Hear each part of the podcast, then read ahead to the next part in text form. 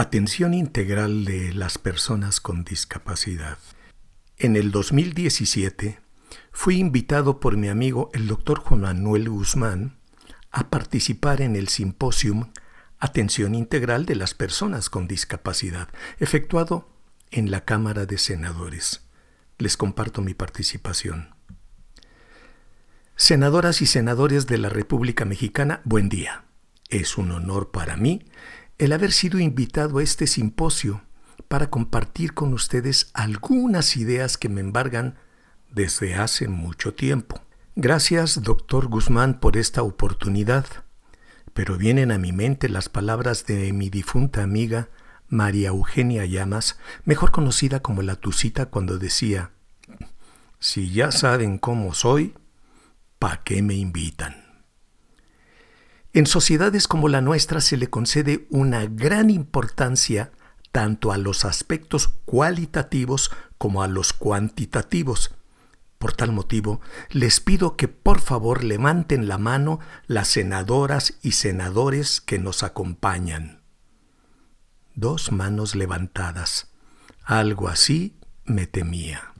Bueno, de todas formas aprovecharé el espacio y los minutos que me tocan para comentarles a quienes aún permanecen en el auditorio que me da mucho gusto la presencia, bueno, ahora ausencia, de congresistas interesados en escuchar diferentes posturas ante algo de lo que poco se habla.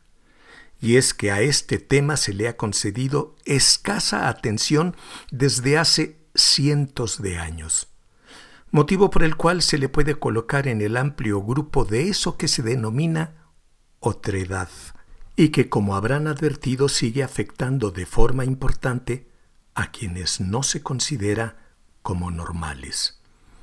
Después de haber escuchado a quienes me antecedieron en el uso de la palabra, ojalá haya quedado clara la importancia de la inclusión de las personas con discapacidad por parte de la sociedad, porque aparte de saludarles a quienes todavía resisten en este espacio, les comento que la totalidad de quienes están aquí envejecerán y dentro de poco tiempo un gran porcentaje se enterará de que padece diabetes.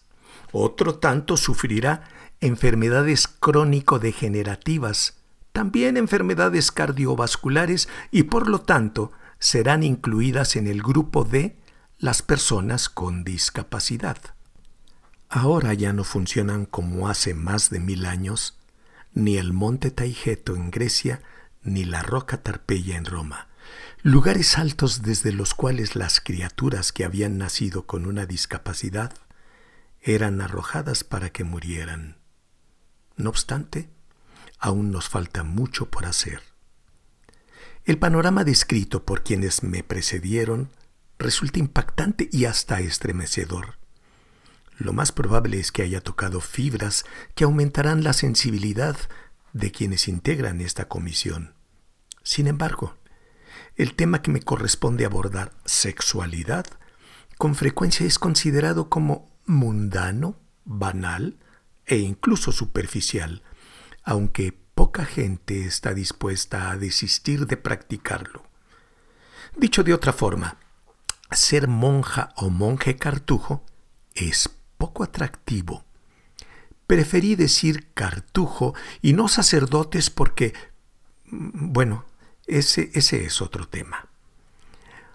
Como se ha advertido, hablar de discapacidad estremece, pero cuando dicho tópico se mezcla con el de sexualidad, desequilibra, porque de una u otra manera se transforma en un tabú.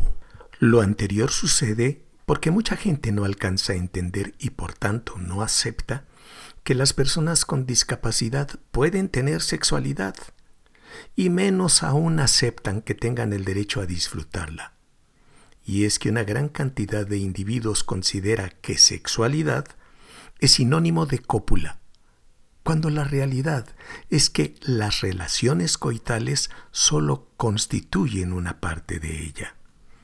La sexualidad es un concepto sustentado en tres pilares, interrelacionados en todo momento y determinantes de nuestro comportamiento. 1. Biológico. Soy hombre, mujer o intersexual. 2. Psicológico. Me siento hombre, mujer, me atraen las personas del otro sexo, del mismo sexo, de uno o ninguna persona. 3. Sociocultural. Se relaciona con cómo expreso mis deseos eróticos, fantasías. Y todo esto influenciado por mis creencias. Sin embargo, la sexualidad no se restringe ni a lo genital ni a lo erótico, y mucho menos a lo reproductivo. Los tiempos actuales resultan interesantes, pues se habla de aplicar la justicia caiga quien caiga. Eso suena hasta bonito. Ojalá se cumplan las palabras empeñadas y de lo espectacular se pase a la reparación de los daños causados a millones de personas. Más aún, de igual forma debiera hacerse justicia y en eso ustedes llevan la batuta. Sí, justicia digo, a quienes desde hace miles de años se les ha apartado, marginado, escondido y maltratado. Se les ha negado un trato respetuoso so pretexto de ser distintos e inferiores. Han sido etiquetados como imposibilitados para la convivencia con el resto de la sociedad y para contemplarles como probables parejas. Por cierto, eso de que el amor es ciego me parece una gran falacia. Más bien, no vemos a los ciegos. Es decir, quienes se sienten normales no les contemplan como personas atractivas como para formar pareja. Si a las mentes piadosas les atemoriza que las personas con discapacidad tengan relaciones sexuales por temor a que se reproduzcan con desenfreno y nazcan más y más y más personas con discapacidad, es menester señalarles que no en todos los casos se heredan esos rasgos. Pero si en verdad lo que les preocupa es solo eso, podemos recordarles la existencia de métodos anticonceptivos que resuelven el motivo de dicha preocupación. Por otro lado, es indispensable mencionar la existencia de personas con discapacidad que ni siquiera piensan en tener encuentros eróticos y que si acaso alivian sus tensiones sexuales por medio de la masturbación. Aunque si la palabra hiere susceptibilidades, podemos cambiarla por autoerotismo, el cual, como se ha visto en diversas investigaciones a nivel internacional, no ocasiona patología alguna. En cambio, lo que sí daña son las actitudes discriminatorias, ofensivas, humillantes y punitivas hacia quienes realizan tal actividad. Por cierto, una alumna de maestría dijo que con la pandemia las necesidades eróticas pueden satisfacerse por medio del autoservicio. ¿Ustedes entendieron a qué se refirió? Visto con atención, el tema de la sexualidad de las personas con discapacidad salta a la luz pública y solo se menciona a grandes titulares cuando alguna de estas personas comete alguna conducta delictiva o cuando padece abuso sexual o violación. Cuando llega a suceder lo primero, se comenta y se hace énfasis en castigar al culpable, pidiendo al menos se le encierre de por vida en algún lugar donde se garantice que no dañará a otros. Quiérase o no, se le trata como a un criminal. Pero los delitos sexuales hacia las personas con discapacidad apenas si son mencionados porque resultan vergonzantes para la familia. Y con no poca frecuencia se afirma que la víctima lo propició. Por razones de tiempo no entraremos en detalles relacionados con el posible embarazo de la víctima.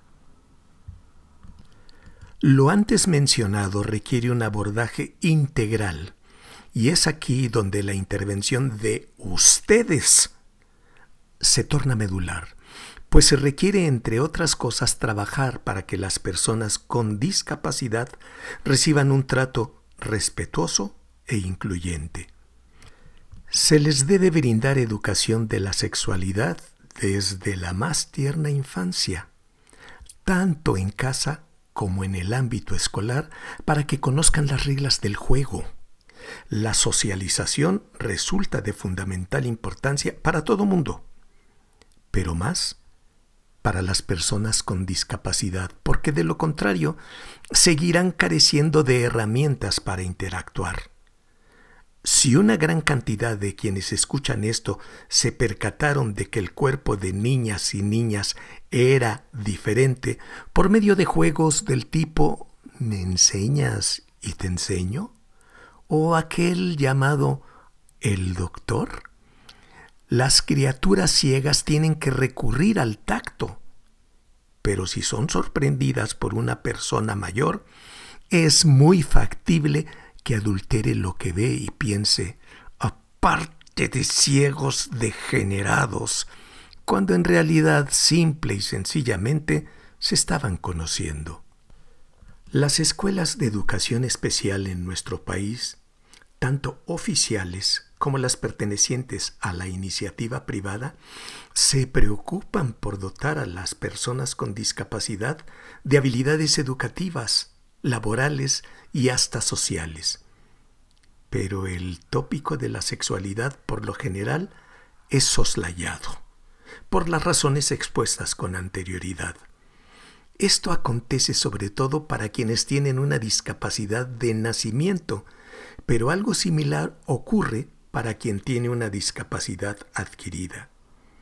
A esas personas, de inmediato, se les trata como si fueran menores de edad, por considerar que las criaturas carecen de erotismo. Quizá otro día podamos charlar al respecto. De momento les recomiendo que recuerden ¿A qué jugabas y con quién en tu infancia? Aprovecho para comentarles que en un taller una mujer dijo, híjole, los primos eran maravillosos. Pero retornando a las personas con discapacidad adquirida, de súbito saben que se les excluyó del llamado grupo de los normales. Y aunque les dicen que nada ha cambiado, que pueden lograr lo que se propongan, la realidad es tan, pero tan cruel que le hubiera sido imposible a una persona en silla de ruedas asistir a este simposio aquí en la Cámara de Senadores por carecer de las instalaciones necesarias. Se les infantiliza y afirma que son asexuales, o que el afecto, el deseo y el amor lo pueden sublimar. Piensen por un momento cuando termina el erotismo de los seres humanos. Si alguien dijo que esa característica concluye con la muerte, tiene razón, siempre y cuando no se tope antes con un necrófilo. Vale la pena considerar que para tener una relación sexual no resulta indispensable ni una vagina lubricada ni una erección. Las caricias son valiosas por sí mismas y no es forzoso culminar el encuentro erótico con una cópula. Es más, me atrevería a decir que muchas mujeres matarían por un faje con su pareja. Visto con atención, somos más parecidos que diferentes, pues la mayoría de las personas tienen relaciones sexuales de noche, con la luz apagada abajo de las cobijas y cerrando los ojos, es decir, como si fueran ciegos. Resumiendo, sexualidad y erotismo son inherentes a los seres humanos, pero cada quien le da su toque personal, puesto que somos individuos. Las personas con discapacidad tienen ambas características y como sociedad, en vez de reprimirlas, satanizarlas, estigmatizarlas o limitarlas, deberíamos exigir que se respetara el derecho que tienen a ejercerla, para que de ese modo puedan vivir de manera más armónica. Y no lo olviden, ojalá pronto volvamos a coincidir.